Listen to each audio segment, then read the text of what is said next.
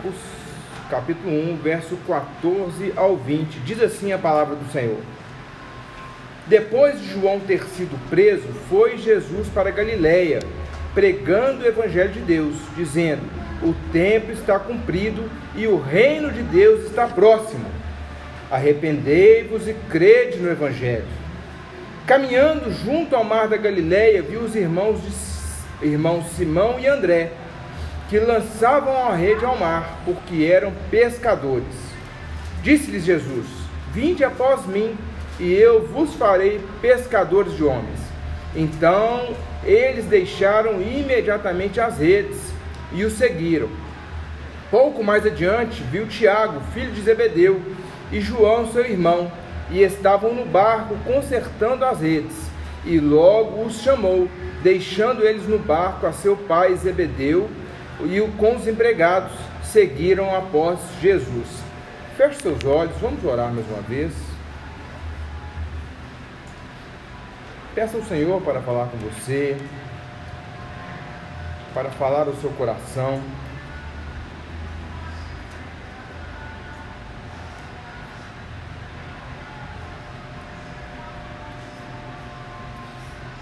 Santo Deus, louvado seja o, o Senhor o teu santo nome, tu és bendito hoje eternamente.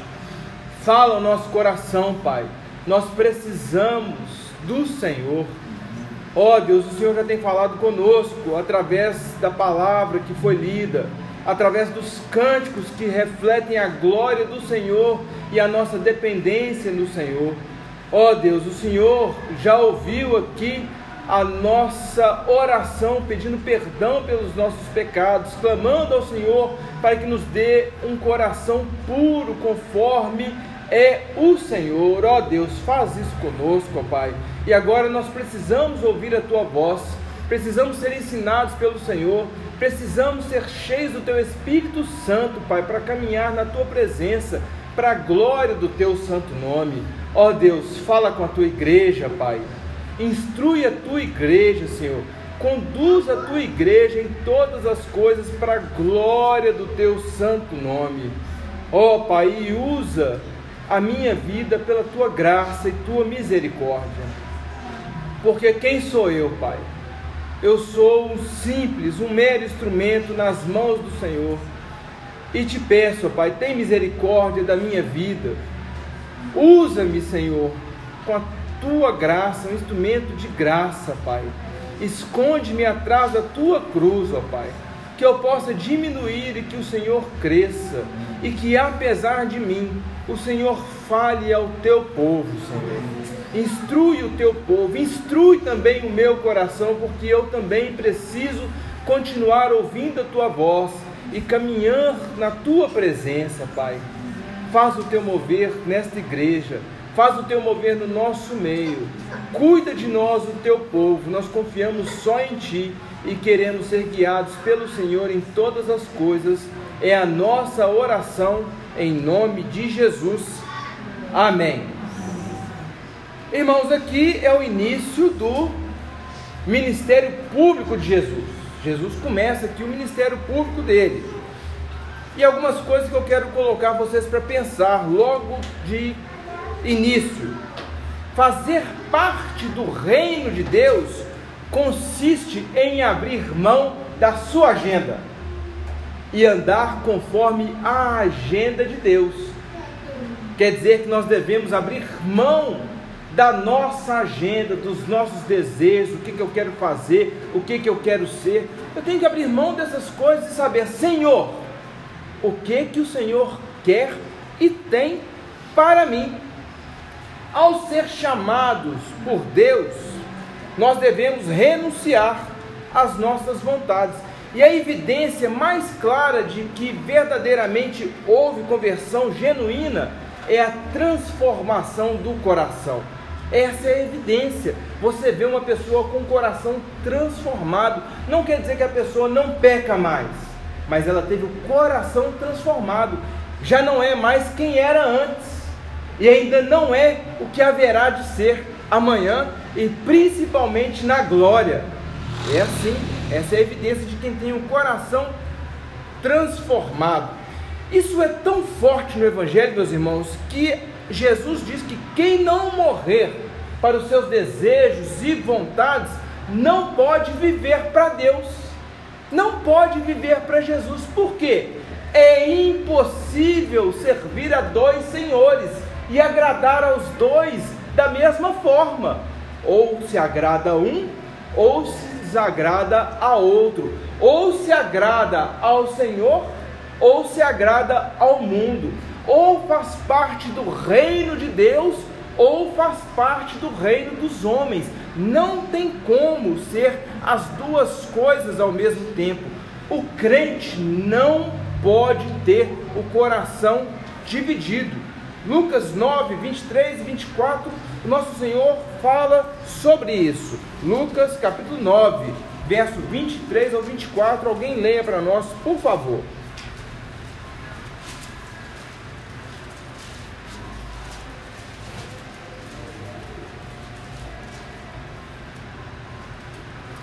Dizia a todos: Se alguém quer vir após mim, a si mesmo se negue dia a dia, tome a sua cruz e siga-me.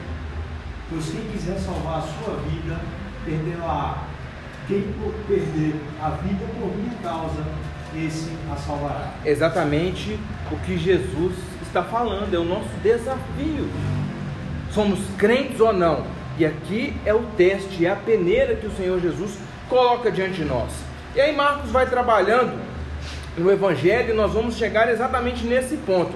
Mas eu quero que os irmãos eles tenham uma visão da exposição do Evangelho como se isso aqui fosse um drama, como se isso fosse é, um teatro, onde as peças acontecem, fecha a cortina, abre a cortina, você tem um cenário diferente e tem uma cena se desdobrando. E nessa cena você tem ali início, meio e fim.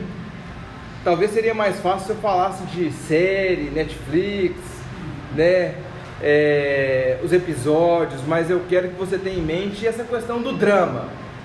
Ali cada cena, num cenário, tem início, tem meio e tem fim, e o Senhor vai nos mostrando isso, e nós vamos imaginando a cena, nós vamos caminhando com Marcos, nós vamos caminhando com os discípulos, nós vamos caminhando com Jesus na palavra.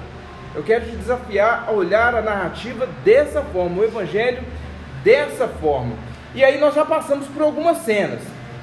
A primeira delas é João Batista pregando e batizando, anunciando que Jesus estava chegando, o Messias estava chegando. Nós temos outra cena. Jesus, ele é batizado. Nós já vimos isso, ele tinha que cumprir a justiça.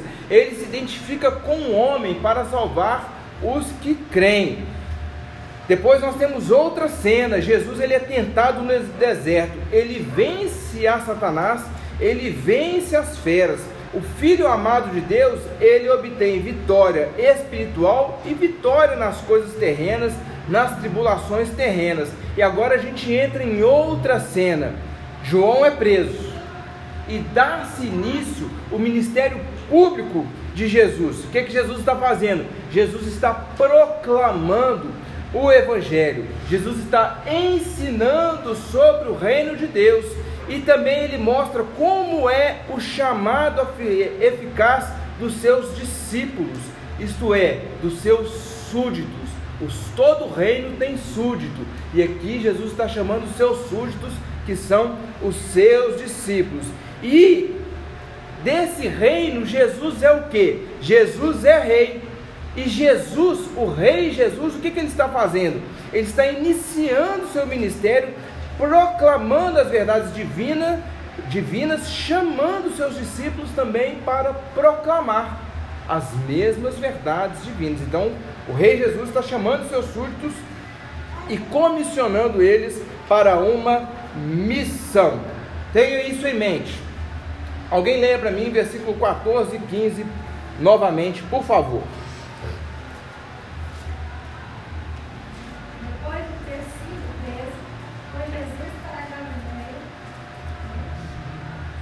primeiro.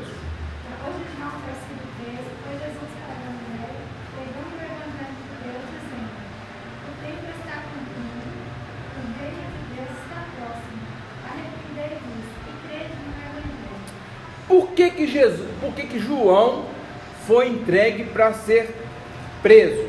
Por causa da sua pregação. Isso próprio Marcos, ele não traz aqui agora, mas ele traz posteriormente lá no capítulo 6. Mas por que que Marcos não explica isso aqui agora? Porque o foco de Marcos não é mais João Batista. O foco de Marcos agora é o que? É Jesus, é o ministério de Jesus. Então, ele fala: João foi preso. Ai, ai, ai. E agora? Então, acabou. Mal começou e acabou. João Batista pregando o Evangelho, pregando o reino de Deus. O reino de Deus está próximo, o Messias está às portas. Arrependam-se e creiam. Aí eles vão lá e mão João Batista. Acabou. Não. Porque lá no Evangelho de João ele fala assim: Você é o Messias? Pergunta para ele: Não, não sou. Eu não sou o Messias. Então eles prendem João que precisava diminuir para que o quê? Para que Jesus aparecesse. O que João fez foi o quê? Abrir a estrada, aplainar a estrada, a vereda, o caminho que mostra: olha, o Messias chegou, ele é o último profeta. João Batista está fechando o Velho Testamento. Olha, o Messias vai chegar. Então ele é o profeta, ele é o último profeta. Ele aponta para Cristo e chega Cristo para o quê? Para pregar o evangelho. João, então, ele está fazendo o quê? Ele estava batizando, cumprindo o chamado dele. Ele era o Batista, mas aí veio o Messias. O que que João, como esse último profeta, estava fazendo é o que? Chamando Israel a um despertamento espiritual, porque tinha ficado 400 anos sem a palavra profética. E aí surge João pregando a chegada do Messias. Então ele é preso, mas as coisas continuam. Continuam depois de quê?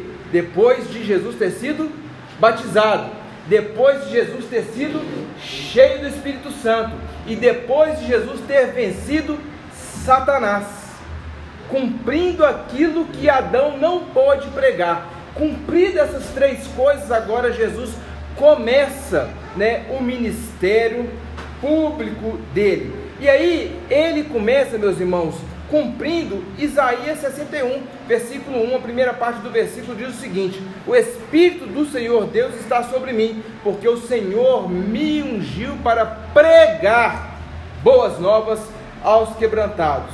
E Jesus faz isso como? O texto fala para nós de forma muito clara, pregando o evangelho do reino de Deus. O que, que ele prega? O evangelho do reino. Que reino? o evangelho do reino de Deus. E é interessante, meus irmãos, que a palavra pregação, ela já foi usada antes para João Batista, é querigma. O que, que é o querigma? Já ouviram falar dessa palavra grega? Querigma é a proclamação da verdade divina. E isso é feito através do evangelho, da proclamação do evangelho de Deus. Pregar, meus irmãos, ele é diferente, é diferente de simplesmente falar. Pregar é diferente de simplesmente dar uma palestra. Pregar é comunicar as verdades eternas de Deus. Se alguém vai a uma igreja que o que está sendo pregado não é verdade eterna do Senhor, corre de lá e corre o mais rápido que você puder querigma, proclamação, as verdades eternas do Deus Trino, que age conjuntamente Deus Pai, Deus Filho e Deus Espírito Santo. E quando Jesus inicia o seu ministério público, meus irmãos, ele testemunha que o tempo está cumprido, é o pleroma, é o cumprimento daquele tempo determinado por Deus, no tempo certo, no tempo correto veio o que? Veio Jesus. O tempo do propósito de Deus para a vinda do Messias, o que, é que Jesus fala? Está cumprido. Está cumprido como? Conforme as promessas, conforme os decretos do Senhor de desde a eternidade e revelados para nós já desde Gênesis. Então Jesus está falando, cumpriu-se, chegou o tempo. o Messias, o Salvador do povo de Deus, habita no meio dos seus. Cumpriu-se. Jesus está no meio do seu povo. E Jesus ainda fala outra coisa: o reino de Deus está próximo. Ora, como assim? O reino de Deus está próximo. O que é que isso significa? O que significa isso? O reino de Deus está próximo. Significa que breve chegará o reino de Deus? Onde está o reino de Deus? Como virá? Quando virá? Onde? O tempo, meus irmãos, verbal utilizado aqui na Escritura é muito interessante. Indica que a ação foi completada e que os seus benefícios permanecem, permanecem hoje e eternamente. Para esse caso aqui, é algo que já aconteceu e continua valendo. É o que a palavra quer dizer, é o que quer dizer para nós. Os resultados dessa ação continuam valendo. O reino está próximo, meus irmãos, quando Jesus fala, é no sentido escatológico, aponta para a consumação. Não é que vai chegar, o reino de Deus já está aí. E ele será cumprido em breve, aponta para o fim, aponta para o julgamento, aponta para a consumação de todas as coisas. É o que Jesus está nos ensinando. E esse reino que chegou, quem é o rei desse reino? Quem é o rei? Quem é o rei da glória? Isaías capítulo 9, abra lá comigo. Isaías capítulo 9, versos 6 e 7 apenas. Em casa você pode ler do 1 ao 10, mas agora nós vamos ler só do verso 6 ao 7.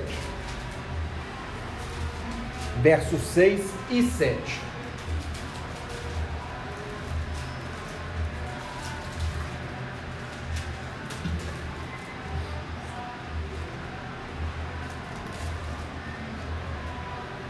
Quem achou que quiser ler, pode ler.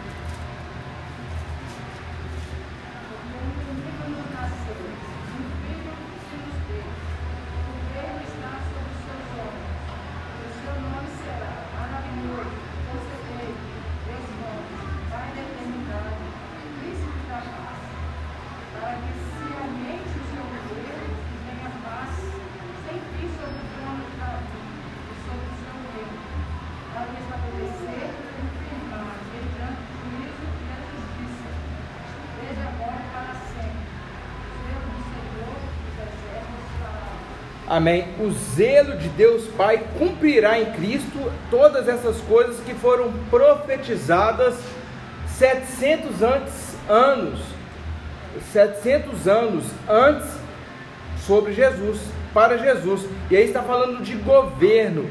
Ele é o príncipe, ele é aquele que conduz, ele que está sobre este governo, ele é o rei. Ele é o rei do reino de Deus.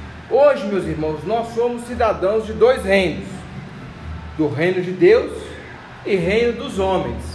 Não há como negar isso. Por quê? Nós vivemos no reino dos homens, não é verdade? Nós estamos no reino dos homens, não há como negar isso. Nós vivemos nessa terra que tem um outro rei. O rei desse mundo não é Jesus Cristo, não precisa nem explicar. Então nós vivemos nesse mundo que Satanás é rei, que Satanás governa naquilo que Deus deu a ele. E eu já expliquei isso, às vezes puxa o freio, às vezes solta o freio. Mas nós estamos nesse reino e esse reino dos homens não é Jesus que conduz eles, né? Mas nós somos do reino de Deus. Somos do reino de Deus como? Por adoção o Senhor Jesus nos adotou. Nós não éramos povo de Deus, mas nós fomos feitos povo de Deus. Nós somos feitos, então nós somos do reino de Deus. E estamos nesse reino dos homens para quê? Para missão, conforme a missão que ele nos deu para que cumpramos nessa terra. Isso nós vamos ver na segunda parte do texto. Mas o importante aqui para nós é que Jesus deixa claro, ao pregar o Evangelho do Reino de Deus, duas coisas que são necessárias aqui entendermos, e é muito curta a pregação dele: arrependei-vos e crede no Evangelho. Arrependei-vos e credes no Evangelho. Nós temos aqui dois imperativos, duas ordens. Arrependa-se, renove a sua mente, converta-se. A palavra aqui, meus irmãos, é metanoia. Tenha a sua mente transformada. Mude a sua mente, que até certo momento andou conforme as práticas mundanas e agora você vai andar conforme o Senhor lhe chama a andar no reino de Deus, andar com a mente de Cristo, com a mente de Jesus. Qual que é o segundo imperativo? Então, a primeira ordem, se arrependa. A segunda ordem, o segundo imperativo, creia. Fazer isso como? Pela fé. Crendo. Creia no Evangelho de Deus. Creia nas promessas.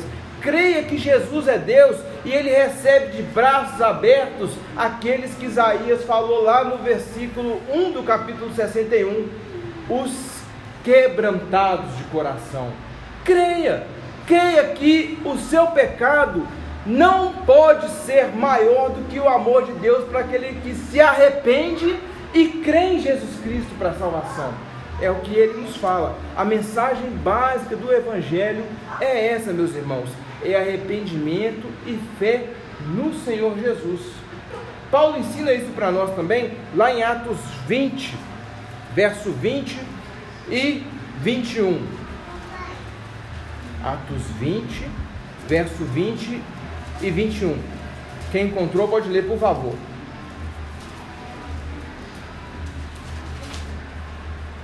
Jamais deixando de vos anunciar coisa alguma proveitosa e de vou ensinar publicamente e também de casa em casa, testificando tanto aos judeus como a gregos o arrependimento para com Deus e a fé em nosso Senhor Jesus Cristo.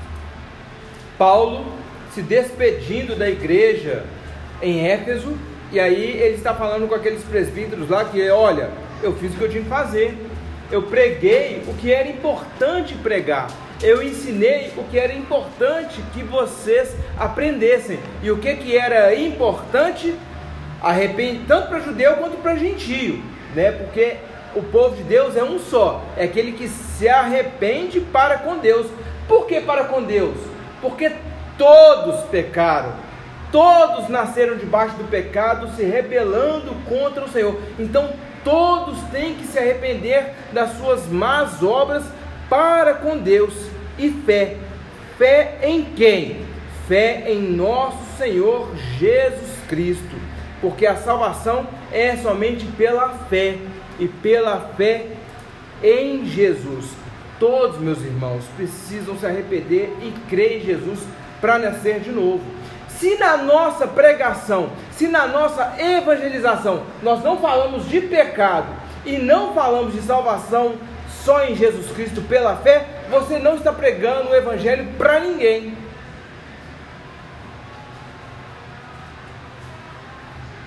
Por quê? Se a gente não falar de pecado, a pessoa precisa ser salva de quê? Você precisa se arrepender. Eu? Me arrepender por quê, Esdras? Eu sou tão legal, eu faço todas as tarefas, eu obedeço meu pai e minha mãe, eu não colo na prova, eu arrumo meu quarto, eu lavo meu prato, meu copo. Eu me arrepender por quê? Não, você está enganado. Para mim não. Para mim não. Se nós não mostrarmos que todos estão debaixo da ira de Deus, é em vão apresentar Jesus Cristo como Salvador. Nem precisa falar de Jesus. Se você não fala de pecado, você não precisa falar de Jesus. Mas nós falamos de arrependimento das obras mortas. Para quê? Para que as pessoas nasçam de novo, tenham uma mente nova, uma mente transformada, tenham um novo coração, porque a partir daí eles farão parte, poderão ver o que? O reino de Deus. E isso é necessário, meus irmãos, porque todos nós, por natureza, somos nascidos em pecado e filhos da ira de Deus. O nosso pecado, ou ele foi pago em Jesus Cristo, ou será pago em nós mesmos na eternidade, no inferno. Precisamos ter isso em mente na pregação do Evangelho. Então nós vemos Jesus iniciando e pregando o evangelho e ele caminhando, ele vai fazendo o que? Chamando os seus discípulos. Versículo 16 ao 20. Alguém leia para nós, por favor.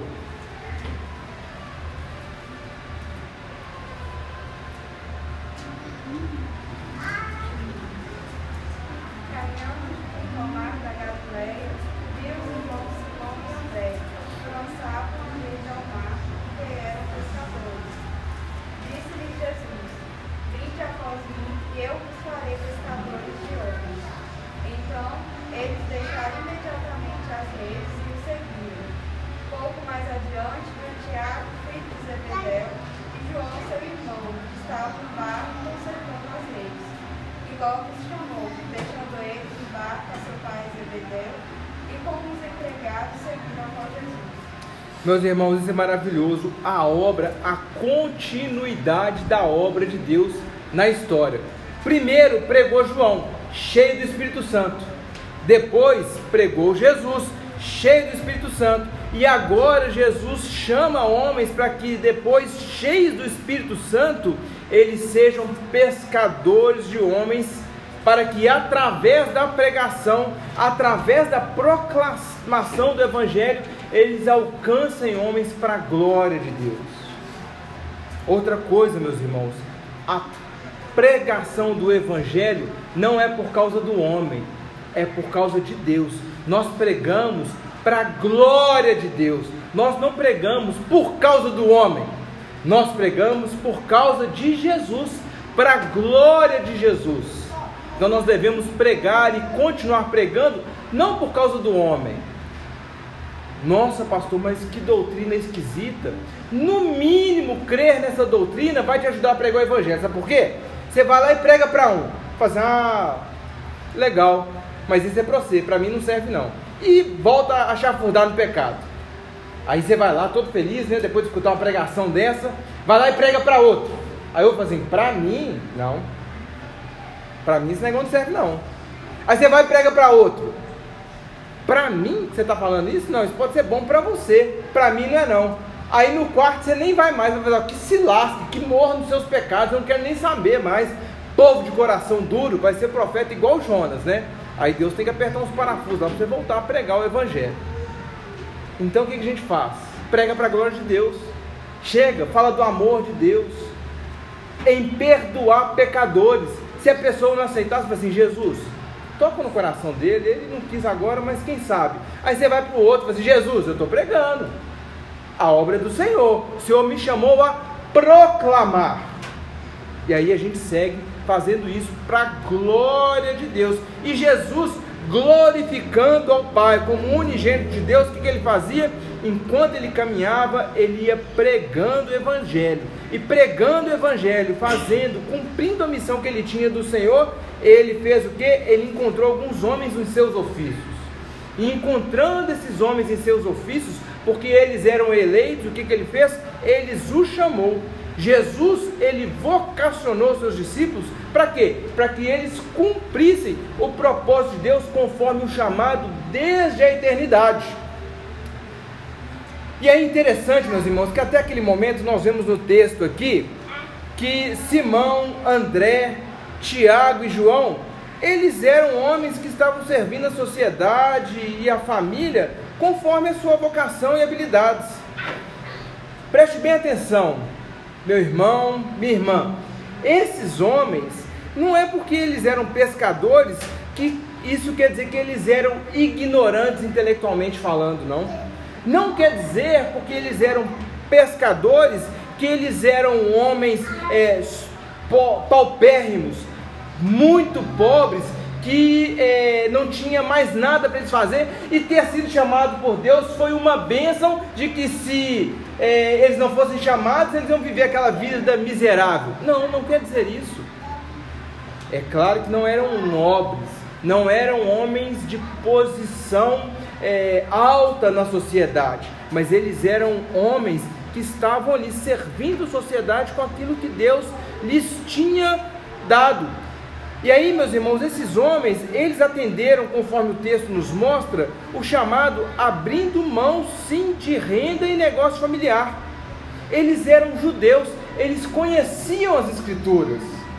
Eles não eram pessoas totalmente ignorantes. O que, que diz a Escritura? O que, que diz o Torá, a Torá? O que, que Deus ensina através das sagradas letras? Esses homens sabiam.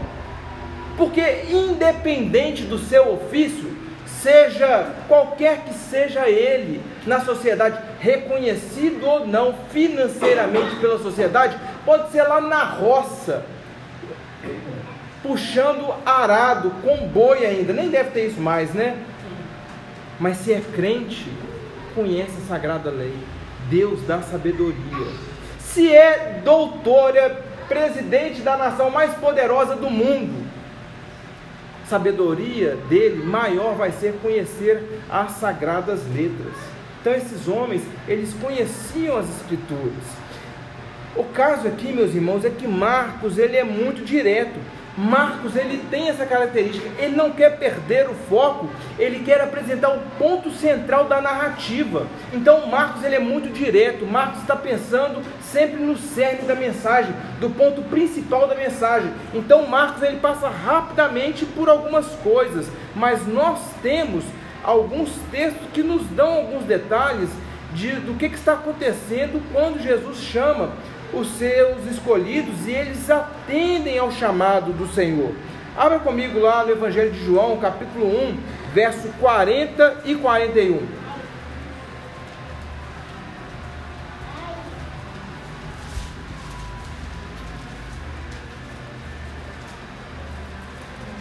João capítulo 1, verso 40 e 41. Quem encontrou pode ler. Era André, irmão de Simão Pedro, um dos dois que tinham ouvido o testemunho de João e seguido Jesus. Ele achou primeiro seu próprio irmão, Simão, a quem disse: Achamos o Messias, que quer dizer Cristo. Opa! Esse homem conhece a Escritura. Ele conhece a Escritura. Encontramos Jesus. Encontramos o Messias. Encontramos aquele que é prometido desde a eternidade, que está revelado na Escritura. Encontramos ele. É o que o Evangelho de João nos mostra acerca de André e de Simão, de Pedro. Outro trecho que mostra essa cena do chamado dos primeiros quatro discípulos, meus irmãos, é Lucas capítulo 5, verso 1 a 11. Você não precisa ler agora, você vai marcar aí para ler em casa quando estiver repassando esse sermão. Esses versos de Lucas, meus irmãos, eles mostram que esses quatro discípulos, eles eram sócios. Havia uma cooperativa de pescadores da Galileia. E eles faziam parte dessa cooperativa com os seus barcos, né? Então esses homens, eles tinham coisas sim para abrir mão quando eles foram chamados pelo Senhor. O que, que eu quero aqui, meus irmãos? Eu, eu não quero que você ache que eles não tinham escolha. Eles não, tanto faz, tanto fez. Como eles não tinham absolutamente nada, tanto faz, tanto fez. Seguir o chamado de Cristo. Não é isso. Todo mundo que o Senhor chama tem coisas sim a abrir mão cada um segundo o seu chamado, cada um segundo a sua vocação. E aí é interessante quando vocês forem ler lá em Lucas capítulo 5, do verso 1 ao 11, que como é que veio esse chamado? Esse chamado aos discípulos veio da, segunda, da seguinte forma: primeiro, proclamação. Jesus está pregando. Jesus está pregando a palavra. Aí depois o que, que Jesus faz? Jesus confirma a palavra através de sinais. Tá todo mundo doido para ler, né? Mas você vai ler em casa. Aí Jesus confirma a palavra através dos sinais. Aí Jesus vai e chama. Na hora que chama, põe fé. E eles respondem positivamente ao chamado e fazem o que? seguem ao Senhor Jesus. E esse chamado, conforme está aqui em Marcos, é para começar, ele é muito singelo, é uma ordem. Vinde, vem logo, vem, vem agora. Vocês já viram quem sou eu? Eu sou o Messias. Os sinais mostram que eu sou o Messias. Vocês não estavam esperando o Messias? Então vinde, vem, é um imperativo, é uma ordem. Mas é também um chamado gracioso. Por quê? Porque não é só um chamado externo que entra num ouvido e sai no outro. É um chamado eficaz, é um chamado gracioso que entra pelos ouvidos, transforma a mente e coração e nos inclina a fazer a vontade do Senhor. E esse chamado é impossível de resistir. Porque quando o Senhor Jesus ele se revela como Salvador, como é que alguém vai escolher a morte ao invés da vida? Escolhe a morte ao invés da vida aqueles a quem Cristo não transformou mente e coração dando fé. Não, Esdras, isso é bom para você, para mim não. Segue lá na sua religião que eu sigo aqui no que eu acho que é certo. Mas quando Deus revela, como meus irmãos, escolheu o inferno eternamente ao invés do paraíso eternamente? Vocês estão me entendendo? Então esse chamado ele é eficaz e ele nos move em direção ao Senhor. E aí Jesus continua, meus irmãos: Eu vos farei pescadores de homens. E é interessante, o verbo farei aqui, hoje eu estou falando muito grego, meus irmãos, mas vocês me perdoem porque tem tanta bênção nesse negócio. O verbo aqui é de parecido com poema. Ah, então eu sou uma obra de arte do Senhor. Não, isso foi apropriação linguística depois mas é porque uma obra, uma arte é fabricado, é feito pelas mãos do Senhor. O farei aqui, ele significa nada mais, nada menos que ação criativa da divindade. Isso quer dizer que Jesus ele chama e transforma cada um dos seus chamados, capacitando para fazer a vontade dele.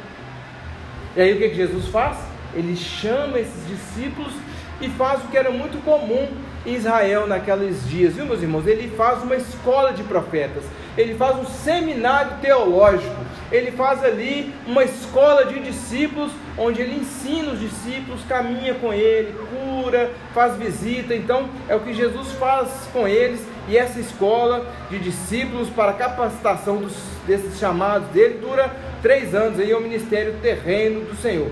E essa figura, meus irmãos, da pescador de homens, não é algo inusitado. Eles sabiam o que quer dizer, porque pensa comigo. Chega Jesus e fala assim: Pedro, ainda mais Pedro, né? É, André, Tiago, João, vem, larga os barcos do seu pai aí. Seu pai já tem muitos empregados. Você, é, Pedro, dá esse barco aí para outro trabalhar aí na sua sociedade agora vocês vão pescar homens. Como assim? Como que eu vou pescar homem? E pescar homem para quê? Lembre-se que quando os cristãos se reuniam no Império Romano, e aí eles ouviam, aí ah, eles vão comer a carne e o sangue de Cristo. O que, que eles falavam a respeito dos primeiros cristãos? Canibais. Esses homens são canibais, porque eles entenderam literalmente comer a carne e beber do sangue de Cristo. Então, quando Jesus fala aqui e não há nenhum questionamento, eles não levam isso pelo lado literal de ser pescadores de homens, é porque eles já sabiam do que, que o Senhor estava tratando. Abre comigo Jeremias 16, verso 14 ao 16.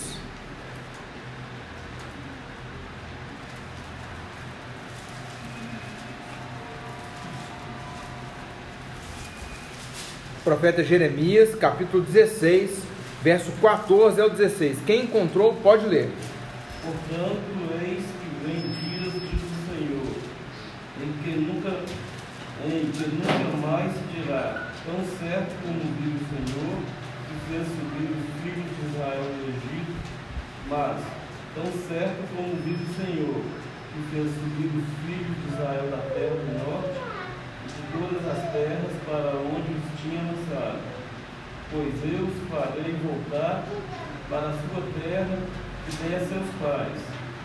Eis que mandarei muitos pescadores, diz o Senhor, os quais os pescarão. Depois enviarei muitos caçadores, os quais os caçarão de sobre todos os montes, sobre todos os outeiros, e até nas fendas das rochas. Então esses pescadores, eles iam fazer o quê? Eles iam correr o reino do norte, eles iam correr o reino do sul, eles iam correr a Galileia, conhecida como terra dos gentios, para quê? Para trazer o povo de Deus de volta ao Senhor. E nós entendemos, não nesse momento aqui que Jeremias fala, mas em Cristo nós já sabemos que o reino de Deus, isso não está restrito a uma terra, restrita a uma fronteira determinada nesse mundo, mas a todo o povo de Deus que crê em Deus, os filhos de Abraão, pela fé.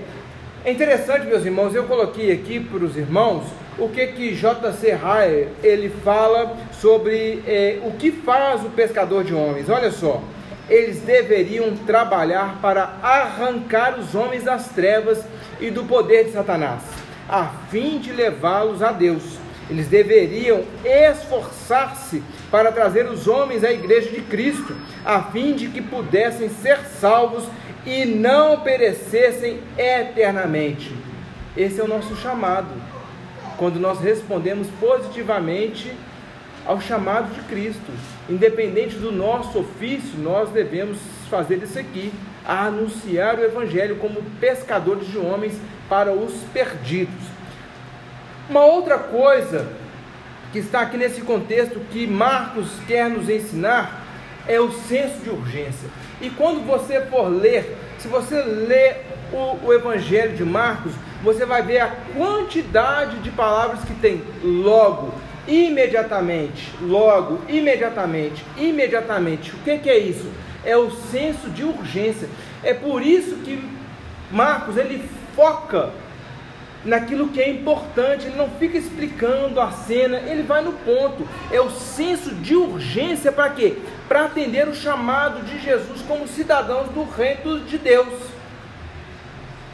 Aí, o que que Marcos fala? Eles deixaram imediatamente as redes e o seguiram. Não quer dizer que eles não titubearam. Aqui não está falando é, como que foi o dilema interno, em quanto tempo, mas o que, que o texto fala aqui é, foi o que aconteceu no passado. Eles abriram mão, abriram mão logo, abriram mão de uma vez por todas para fazer aquilo que o Senhor havia lhes chamado a fazer. Depois eles deram uma tropeçada, vamos dizer assim, né? Pedro foi lá e pegou o barco de volta. Aí Não, vocês já esqueceram? Volta para cá. Mas isso é exposição futura. Igreja, minha querida irmã, meu querido irmão, o que que o Senhor Jesus está te chamando a renunciar?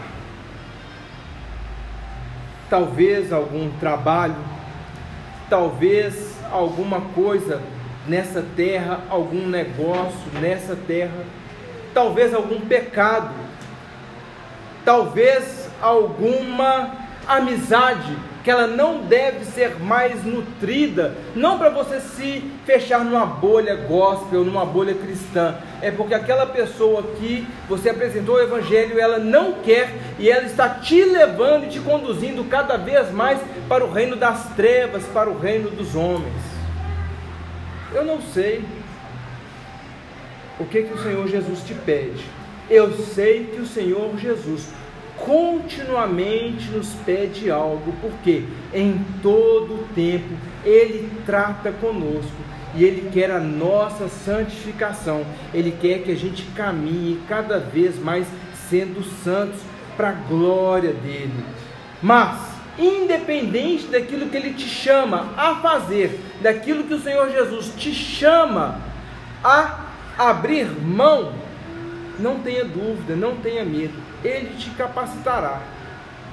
E tenha certeza que sem a capacitação do Senhor, nós não podemos andar meio metro sequer. Jamais duvide disso.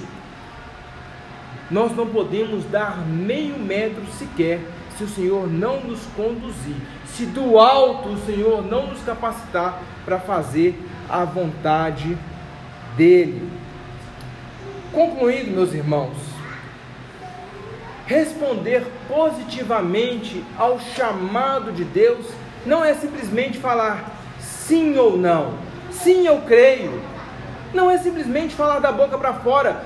Quantas e quantas pessoas você já viu falar que sim conhece Jesus, que sim anda com Jesus, mas as obras, na verdade, não mostram a transformação do coração e a transformação da mente? Muitos. Então, responder positivamente sim ou não não faz nada.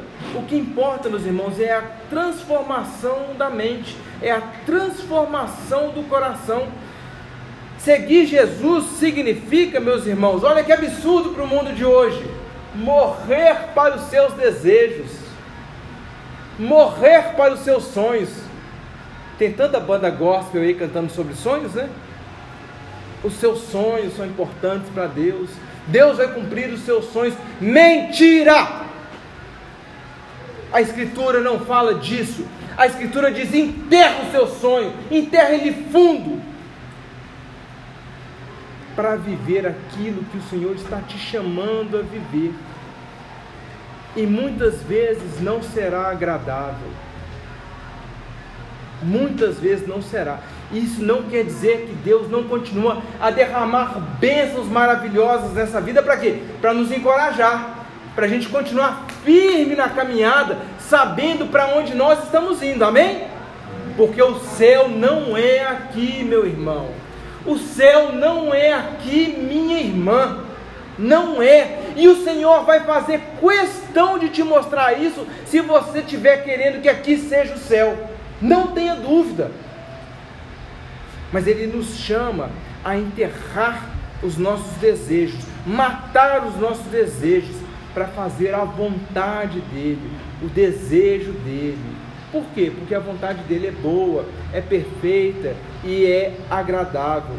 Seguir a Jesus, meus irmãos, implica serviço, abnegação, altruísmo, fazer aquilo que é bom, mesmo quando você não vai receber absolutamente nada em troca, nem tapinha nas costas, mas você faz, porque é o que deve ser feito. Seguir a Jesus é proclamar, é viver proclamando o próprio Cristo, a sua obra, a sua redenção, que Ele é o Filho de Deus. E como é que nós fazemos isso? Através da pregação, através do serviço, através da obediência. Nossa, tão difícil abrir mão dos meus sonhos. Meus irmãos, eu também tenho sonhos. Eu também tenho desejos. Eu coloquei diante do Senhor. Senhor, eu queria tal coisa, tal coisa. Se for sua vontade, dá um alívio aí, quem sabe, né? Uma viagem, é, é enfim, meus irmãos, coisas o Senhor nos concede às vezes por graça e misericórdia, alegra o nosso coração. Também coloco, mas o nosso motor tem que ser diferente do motor do mundo, porque o motor do mundo é o que?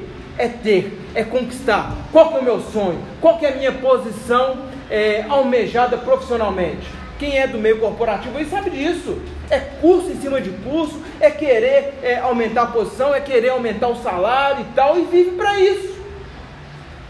O crente não deve ser assim, meus irmãos.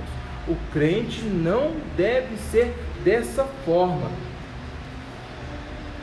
E o que, que Deus faz conosco? Mesmo depois da gente arrepender, e mesmo depois da gente crer, nós precisamos nos despertar diariamente para um arrependimento mais profundo, mais profundo, sentir mais profundamente a nossa miséria, a nossa necessidade de Cristo, porque sem Jesus nós somos pobres, cegos e nu. Não temos nada, não importa a conta bancária, a casa, o carro, as viagens, não importa nada.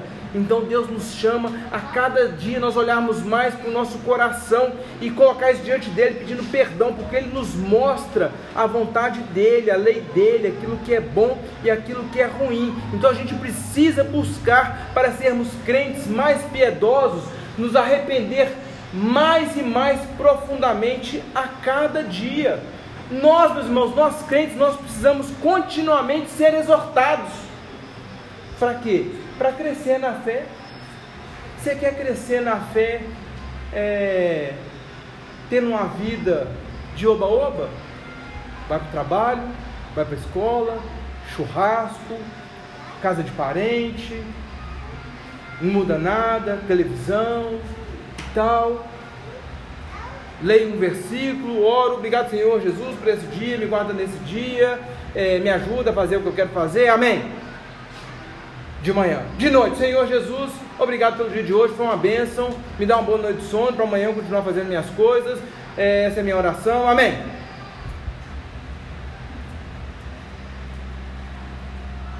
Não é assim, meus irmãos. Como é que nós vamos tratar o pecado do nosso coração, que dia após dia ele insiste em nos envergonhar diante de Deus, e você continua pecando dia após dia do mesmo jeito. O que que Jesus tem feito por nós? O que que Jesus fez? O que que Deus fez através de Jesus? Para que a gente não queira ser exortado, tratado, para que a gente não queira se arrepender cada dia vez cada dia mais e crer cada dia mais.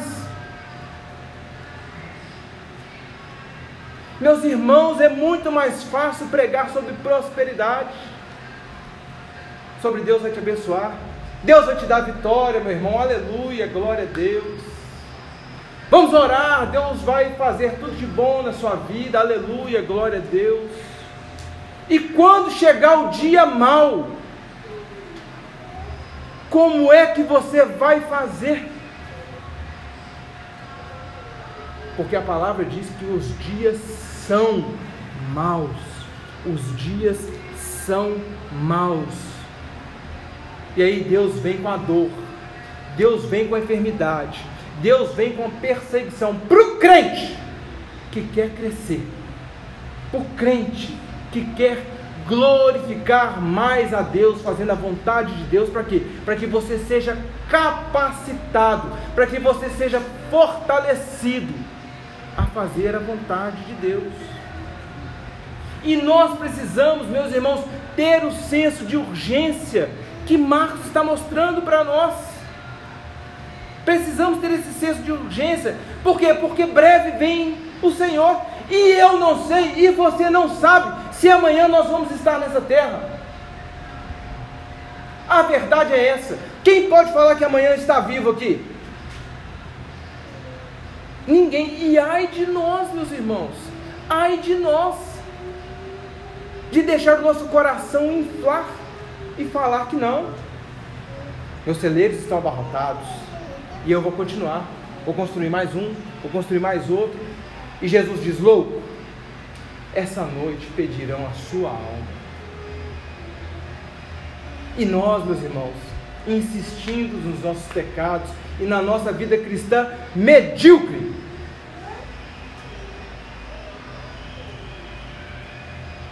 breve vem o Senhor.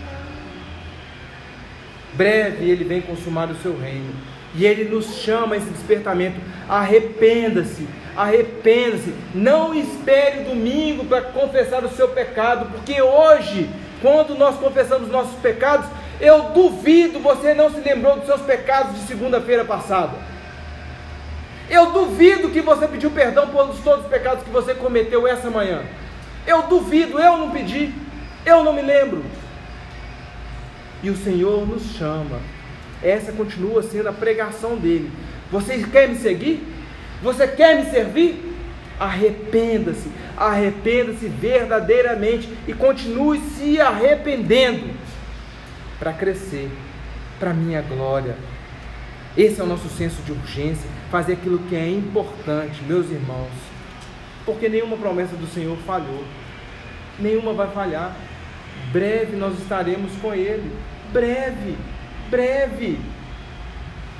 O tempo nessa terra é como se você fosse ao oceano com conta-gotas e tirasse de lá uma gota. Essa gota é a sua vida aqui. O oceano é a eternidade. E nós estamos olhando para essa gota, enquanto Jesus nos olha para trabalhar pela eternidade. Essa é a verdade dos irmãos. Palavra talvez dura, meus irmãos, no Evangelho, para arrepender e crer e aceitar esse chamado para fazer a vontade de Deus. Mas na verdade, isso nos confronta, mas depois gera conforto. Confronto a princípio, conforto em seguida, porque o crente vai assim: sim, Senhor, eu me rendo a Ti, eu sou do Senhor, eu vou seguir o Senhor, eu vou seguir a Sua vontade, vou fazer aquilo que te agrada, eu vou matar a minha vontade, porque eu quero viver com o Senhor, eu quero fazer aquilo que te agrada, e eu sei que o meu tesouro não está guardado nessas terras, não está guardado nesse tempo, mas está guardado no Senhor pela eternidade. Eu sei, Senhor. Obrigado porque o Senhor confrontou o meu coração. Eu enxerguei o meu pecado, eu enxerguei a minha preguiça espiritual e eu vou fazer aquilo que te agrada para a glória do teu santo nome. Aleluia. E nós somos fortalecidos e as promessas do Senhor não falham. Agora, para o não crente, meus irmãos, isso é terrível, é desespero. Virá virá breve o juízo, e será terrível para aquele que não se arrependeu e para aquele que não creu. Se arrependa, creia, tenha fé e siga Jesus como o Senhor tem te chamado. Qual a nossa missão como crentes aqui, irmãos? Nós vemos aqui quatro, quatro discípulos. O chamado deles foi diferenciado, eles foram apóstolos, pregadores, escreveram sobre Cristo, mas cada um aqui tem um chamado. O que, que Deus tem te chamado para fazer para a glória dele? Além de arrepender, arrepender continuamente e buscar crescer na fé do Senhor. Mas o que, que o Senhor tem te chamado a fazer? Deus tem para nós uma missão aqui: fazer a vontade de Deus. Jesus fez a vontade de Deus até ir para a cruz. Morte terrível, meus irmãos. Nós vamos fazer conforme o nosso chamado nos colocando diante de Deus. E quando nós terminarmos o nosso tempo aqui, Jesus vai falar: volta para casa. Nós não somos desse reino. Nós vamos para o reino de Deus consumado em breve. Quando nós terminarmos aqui, ele fala: entra, entra para o gozo, o gozo do seu Senhor, entra para a presença do seu Deus, volta para casa. Aguarde esse tempo, meus irmãos, servindo ao Senhor com alegria, sendo fortalecido e renovado por Ele dia após dia. Fique de pé, vamos orar.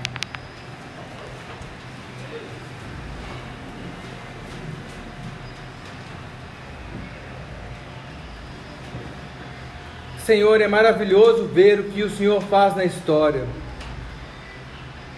João Batista pregou, ele foi preso, foi morto, mas a tua palavra não parou de ser proclamada. Jesus proclamou sobre ele mesmo, sobre o reino dos céus, sobre o reino de Deus. Depois ele foi crucificado. Mas os discípulos, os apóstolos, continuaram pregando e escrevendo eles foram mortos, muitos martirizados, fizeram a vontade do Senhor, porque eles não esperavam coroa no tempo presente, Pai. Eles esperavam a coroa eterna recebida das tuas mãos. Por isso eles fizeram o que deveria ser feito, Senhor. E depois deles, Pai, vieram outros discípulos e outros discípulos e outros. E agora nós estamos aqui como discípulos do Senhor e somos discípulos do Senhor porque nós nos arrependemos e cremos em Ti. Ó oh, Deus, nos ajuda a continuar nos arrependendo diariamente, que o nosso arrependimento seja cada vez mais profundo, Senhor, e que nós possamos crer e confiar cada vez mais no Senhor e cumprir o chamado e fazer a tua vontade nessa terra. Ó oh, Deus, a tua igreja precisa da tua ajuda. A tua igreja precisa ser capacitada e cheia do teu Santo Espírito. Abençoa o teu povo, Pai. Guarda o teu povo, fortalece, livra de todo o mal. Som dos corações, Pai. Vê se há alguém que até este momento não tinha se arrependido verdadeiramente e agora se arrependeu, Pai. Ó oh, Deus, e acolhe essa pessoa no nome de Jesus. Olha aquele que está fraquejando na confiança, na fé no Senhor. Fortalece os pés, os joelhos vacilantes, os pés trôpegos, Senhor, a caminhar na vereda que o Senhor tem proposta para cada um de nós e nos conduz hoje até aquele glorioso dia que estaremos com o Senhor e estaremos com o Senhor eternamente na consumação do teu reino e toda a igreja que crê e que se arrependeu verdadeiramente, diga amém. amém. Graças